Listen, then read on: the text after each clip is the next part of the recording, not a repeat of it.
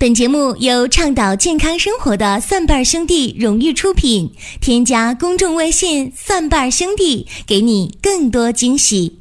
感谢各位继续支持“求医不折腾”的寻宝国医。本节目由蒜瓣兄弟精心出品。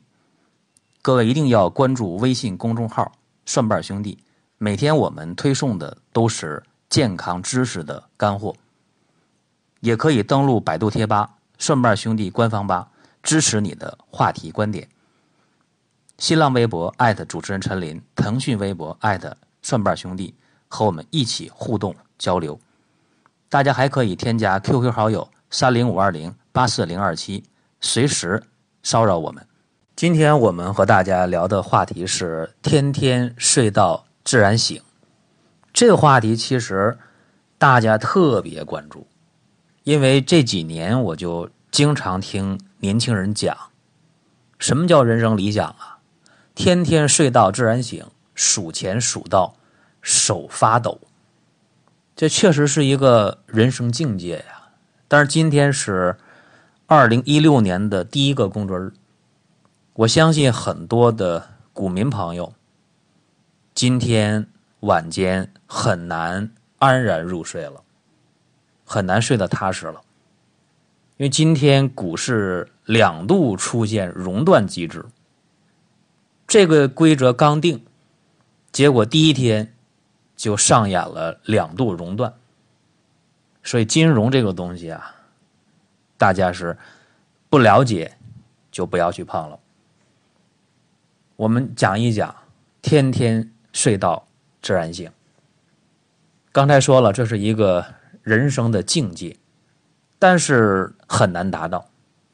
我们国家睡眠有障碍的人，差不多有六亿人，这其中很大一部分是中老年人，但是也不排除很多年轻人面临着睡眠的障碍，失眠、垃圾睡眠、分段睡眠，都是很多见的。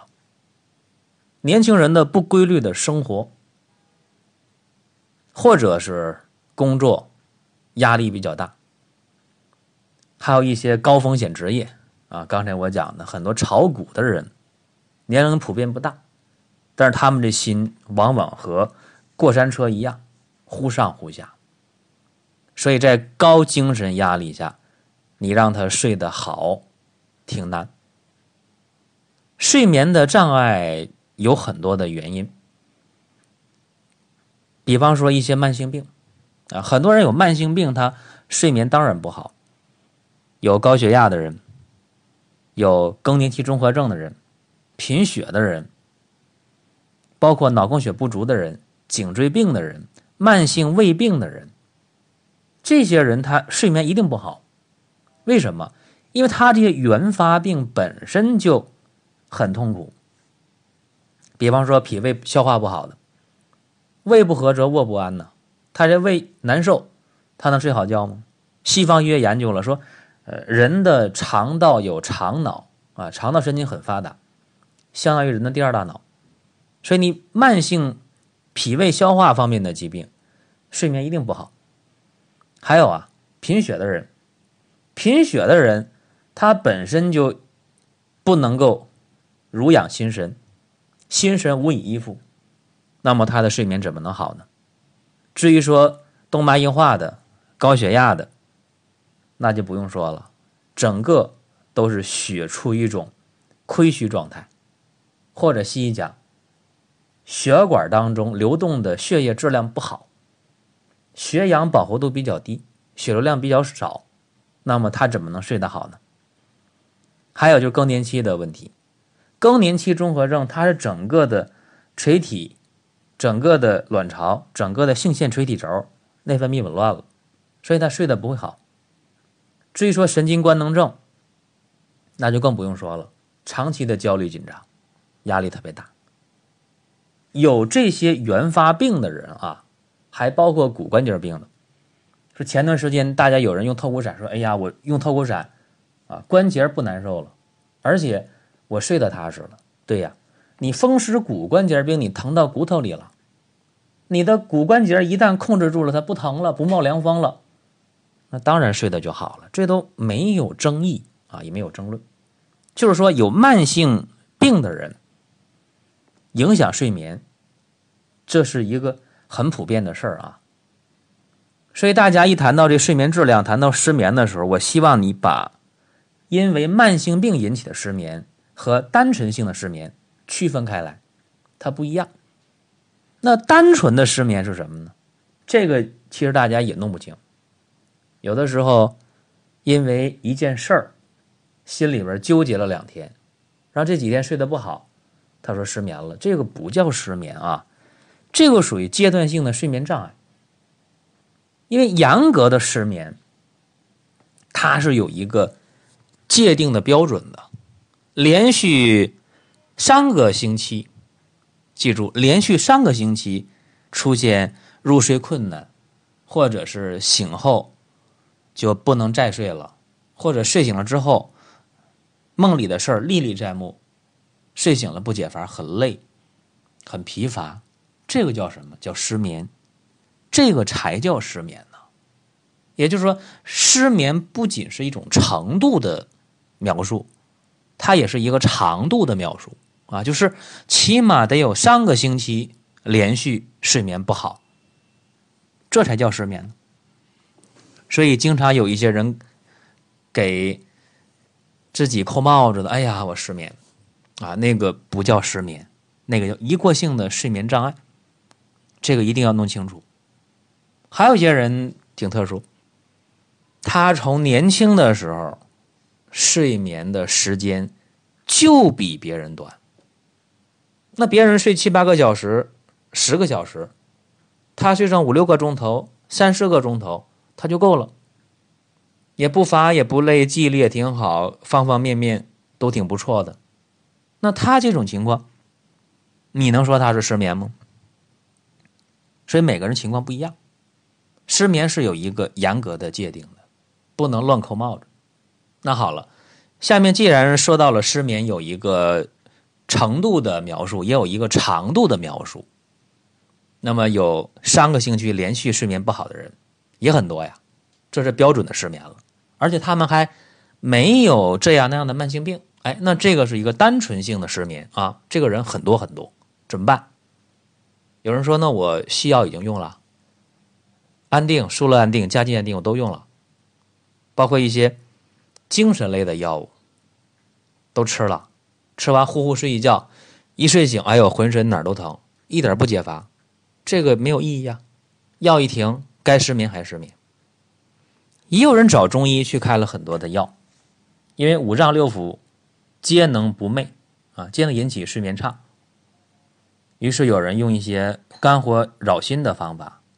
用一些痰火扰心的方法，心脾两虚的药，心肾不交的药物，呃，心胆气虚的药物等等等等，治来治去，有的治的挺好啊，也有人治的一般。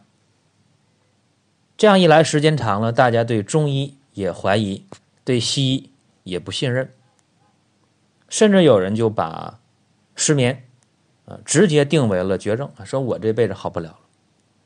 说我这辈子肯定就和这失眠，就长期为伴了。那这个说法对不对呢？我在前段时间给大家也讲过关于失眠的音频节目，有人按我说的方法去做，结果它效果特别好。比方说，我给大家讲过安神枕的制作啊。大家可以做安神枕，这特别简单呢。你看啊，黄菊花，还有绿茶，还有生石膏，各等份。你做个枕头，这叫什么叫无忧枕啊？让你睡得很踏实，叫无忧枕。这里边的生石膏买回来打碎啊，要不然一块一块的，这没法睡，太硬啊。生石膏、黄菊花。和绿茶各等份啊，这个枕头，这个有助于睡眠。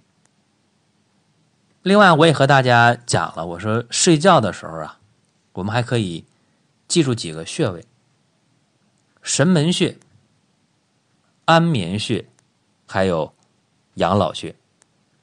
这几个穴位挺好找。今天大家只要拿出手机或者打开电脑，一搜索就出来了。哦，神门穴在哪儿？安眠穴在哪儿？养老穴在哪儿？这几个穴位怎么用呢？平时没事的话就按揉。再有就是睡觉前呢，大家应该学会泡脚。一说泡脚，有人就满肚子委屈，说泡脚这个事不靠谱啊！我泡了脚，浑身都是汗啊！我睡觉睡得更不好了。那谁让你把汗泡出来了？睡觉前泡脚有几个要点呢？得记住。第一个就是水温不能高，用温热水泡十五分钟左右就可以，泡到微微发汗，就微微出点汗就行了。还有就是泡脚的这个水位要高，要泡过脚踝骨。有人泡脚的时候，那个水呀就到脚丫，刚把脚丫没过去，那这个水太少了。啊，一定要没过脚踝以上，起码把山阴交和太溪穴，你得泡在水里啊。哎，所以泡脚是有技术要点的。另外，泡脚不能泡得太晚，在睡觉前半小时应该把泡脚这个事儿做完。泡完脚了，干嘛？有人说按摩神门穴、安眠穴、养老穴可以呀。可以，但是还有一个方法，大家要试一下啊，就是做中药的药膏。中药的药膏用什么中药啊？这个叫助眠膏啊，助眠膏，有助于睡眠的药膏。你准备两样东西啊，一个是米醋啊，这米醋九度米醋这太容易买了，几块钱一瓶，还有。就是到药房买吴茱萸，吴茱萸那个药啊，有人说到药店去不爱给我打粉，那你就多买点啊。你买二十颗的可能不给你打，但是你要买一斤啊，他肯定给你打。这个吴茱萸啊，你可以买一斤，无所谓，也不贵。让药店给你加工一下，打成药粉，然后。你用米醋把这吴茱萸啊调成糊糊，泡完脚了，擦干脚了，穴位也按揉完了，把这个助眠膏，就是吴茱萸加米醋调成膏，你把它敷在涌泉穴上。哈，一说这涌泉穴，经常有人弄错。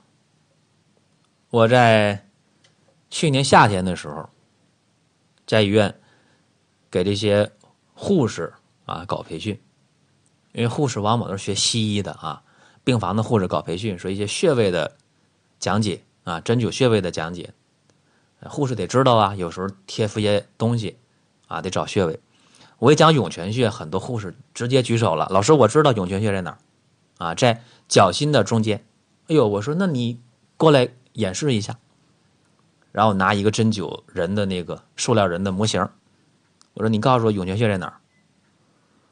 他都不看那个塑料人那脚上写着涌泉穴的位置，看都不看，直接一指那脚心这儿啊，脚心就是涌泉穴，这肯定是错的，各位啊，因为在那个针灸的那个胶皮人、塑料人的脚上都标的很明白，在前脚掌中心那叫涌泉穴，但是我们普通人，包括很多护士啊。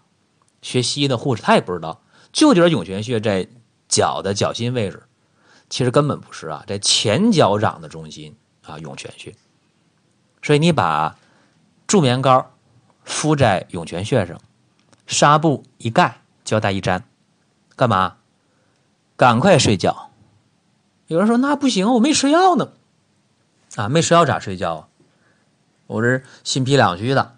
啊，我是痰火扰心的，我是心肾不交的，啊，肝郁气滞的等等，我得用药。我问大家，你用药了效果怎么样？不见得好，至于说用西药的、舒利安定的、加金安定的，那我就不说了。大家知道，那都是依赖性的。用中药了，辩证了，往往变得不准的时候，你这药用的真的没啥用。但是大家觉得，那我做这么多努力了，我也泡脚了啊，我按揉穴位了，然后我还把这个助眠膏我也敷上了，然后床上还放着一个无忧枕呢，等着我睡觉呢。我觉得这全副武装了，但就是觉得应该再吃点药。其实关于吃管睡眠的这个药的问题，很多人向我反映说。安神利眠茶效果好，还有人说美通宁效果好。我在这儿呢，我公正客观的讲啊，安神利眠茶不是对于每一个失眠的人都适合。这个适应症我们写的很清楚啊，大家可以关注顺瓣兄弟，你去看，你看这个安神利眠茶适合哪些人，写的很清楚，得适合。啊，包括美通宁，美通宁在调整我们垂体分泌的时候，呃，它效果虽然好，但有人用了也不管用，所以这个就是一定要适合，要对症。那大家说，那我睡觉前我总得吃点啥吧？那为什么我在外面呃住酒店的时候啊，酒店提供一些睡前牛奶呀？啊，说为什么西方人在睡觉前要喝牛奶，然后睡得香甜？这个原理在哪儿？我告诉大家啊，说睡觉前喝牛奶，睡得踏实的原理其实是让你的胃肠道处于消化，然后把你的血液往胃肠道调过来一部分，让胃肠道蠕动消化这个牛奶。这个时候人为的造成了大脑的缺血缺氧，然后你感觉哎呦困。啊，我们常有食困的现象，就是中午饭吃完了，大家特别特别困，因为早饭就是随便吃一口，很简单，然后吃晚饭呢又很遥远，所以中午这顿饭很关键。但中午这顿饭大家吃的往往都是比较快啊，所以英语管午饭叫烂吃哈，烂吃啊。那么午饭大家稀里哗啦吃的很饱，哎，吃完就困了，食困，就是因为血液在胃肠道进行消化。大脑的血氧供应减少，所以你就缺血缺氧，所以你就困呗。睡觉前喝牛奶的目的就是这个，啊，让你胃肠道去消化牛奶，让大脑缺氧缺血就困了。但是这个事儿对于大多数的汉族人并不适合，因为汉族人对乳糖不耐受，对牛奶吸收不咋地。那怎么办？说我们睡觉前。对症的来点安神利眠茶，那不对症的，那咱吃很多中药变得不准，又没啥效，西药不想吃怎么办？这样啊，大家可以喝点粥。一说喝粥，人说那是馊主意啊，喝完粥净起夜，净去厕所了。其实不是这样的啊，大家喝这个粥啊，呃，应该说少量的就可以，在睡前二十分钟左右。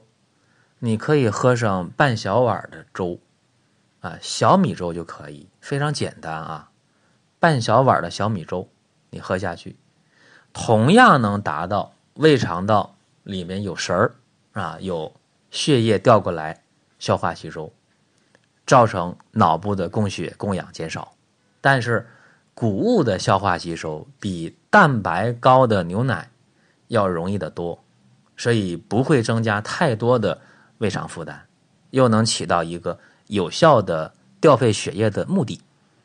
然后你躺在床上，你躺在了无忧枕上，这样全副武装一套下来，很多人的睡眠就莫名其妙的好了。于是大家就很奇怪的睡到了自然醒。所以你看我这个方法，大家从头理一下啊：泡脚、按揉穴位。包括用助眠膏，包括喝一半小碗的小米粥，然后躺在无忧枕上，哎，这是一系列的方法，大家去做，这样的话就起到了一个提升睡眠质量的作用。因为睡眠的障碍，你说到根儿啊，它无论是什么什么什么什么原因造成的啊，最后一定是阴不敛阳。什么阴不敛阳啊？因为我们睡觉的时候应该是一个静的过程啊，应该是阳入内，阴守外，是这样一个过程。也就是说，西医讲的，你应该抑制了，而不应该兴奋，对吧？那阳是兴奋的，阴是抑制的。睡觉的时候应该是安安静静的，应该是神经受抑制啊。那睡不着的、睡得不好的，就是他很兴奋，他神经处于一种亢奋状态，他阳在外，而阴入内，入的不深。那我给大家做这些努力，就是让大家呃阴阳平衡。啊，让你的意志表现的好一点，那么你就能睡得香一点。这样的话，大多数人可以睡到自然醒。啊，至于说能不能数钱数到手发抖，呃，这个呢就得看大家个人的造化了。最起码，你要是今天你在 A 股上啊，你持仓量比较大，呃，我估计情况啊，你这。睡到自然醒就困难了，所以大家还是把精力啊，呃，放在个人擅长的地方比较好啊。今天咱们就讲这么多，大家还可以关注蒜瓣兄弟的旗下另一档节目啊，林哥主讲的《奇葩养生说》。我们下一期节目再会。本节目由倡导健康生活的蒜瓣兄弟荣誉出品。添加公众微信“蒜瓣兄弟”，给你更多惊喜。